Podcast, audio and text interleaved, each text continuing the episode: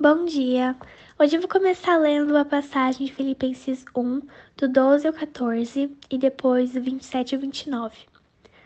A vida é Cristo. Meus irmãos, eu quero que vocês saibam que as coisas que me aconteceram ajudaram, de fato, o progresso do Evangelho, pois foi assim que toda a guarda do palácio do governador e todas as outras pessoas daqui ficaram sabendo que eu estou na cadeia, porque sou servo de Cristo.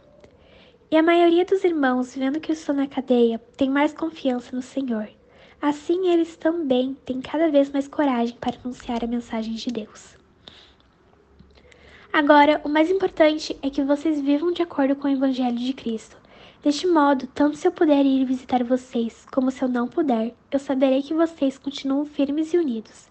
E saberei também que vocês, por meio da fé que se baseia no Evangelho, estão lutando juntos, como um só desejo.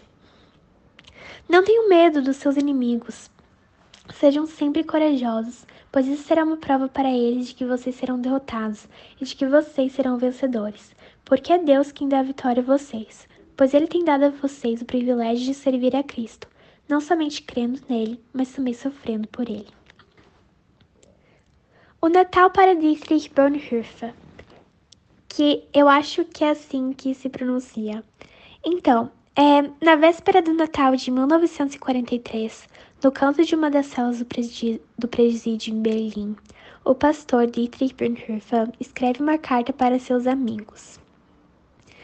São tempos sombrios sobre a Alemanha, a violência de Gestapo, a decadência do nazismo, bombas caindo sobre a cidade de Berlim. Já não acredito na minha soltura, ele escreve. Na carta, Dietrich fala daqueles tempos como dias de separação e não há nada que possa nos, que nos possa substituir a presença de um ente, um ente querido e nem devemos tentar substituí-lo.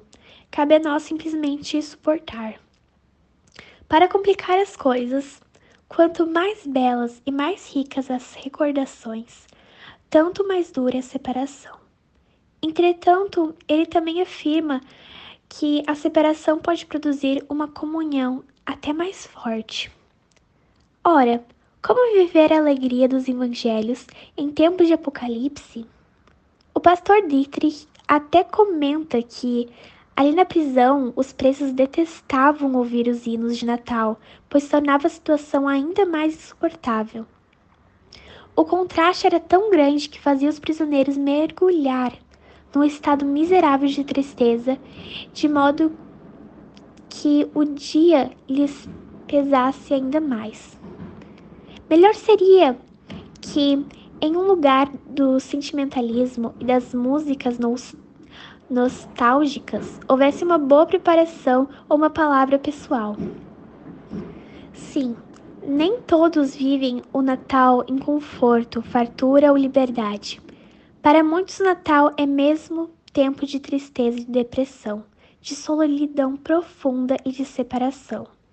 Em tempos assim, vale ouvir de novo a mensagem de esperança de Deus ao mundo perdido, o conforto da Sua presença ao nosso lado. Natal é o tempo de oração pelos que sofrem nesse mundo agitado e confuso.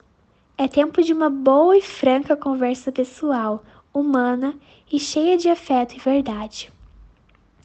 É também tempo de ouvir uma boa e honesta pregação, como diria Dietrich Bonhoeffer.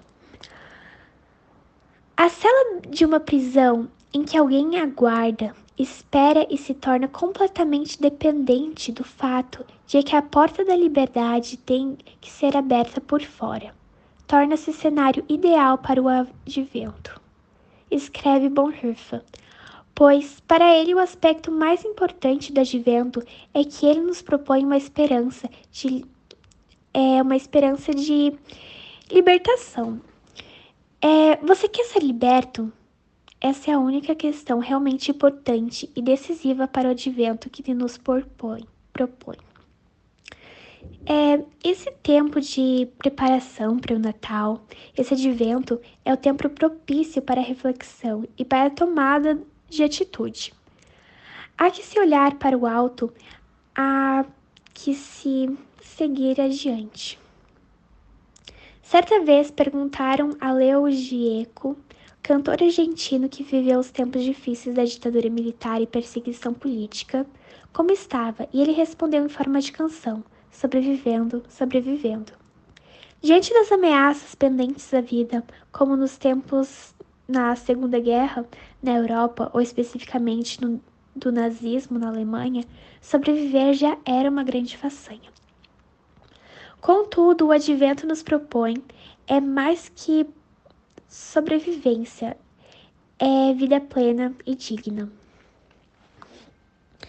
Agora o livro do Menino e o Reino, ele propõe uma reflexão e onde Dietrich Bonhoeffer fala que a cela de uma prisão em que a pessoa guarda e espera está completamente dependente do fato de que a porta da liberdade tem que ser aberta por fora.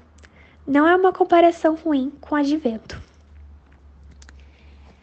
É, eu sou a Camila e eu participo da comunidade na Milk de Joinville. E essa foi a reflexão do livro do Menino e o Reino, da editora Ultimato. Obrigada por ouvir.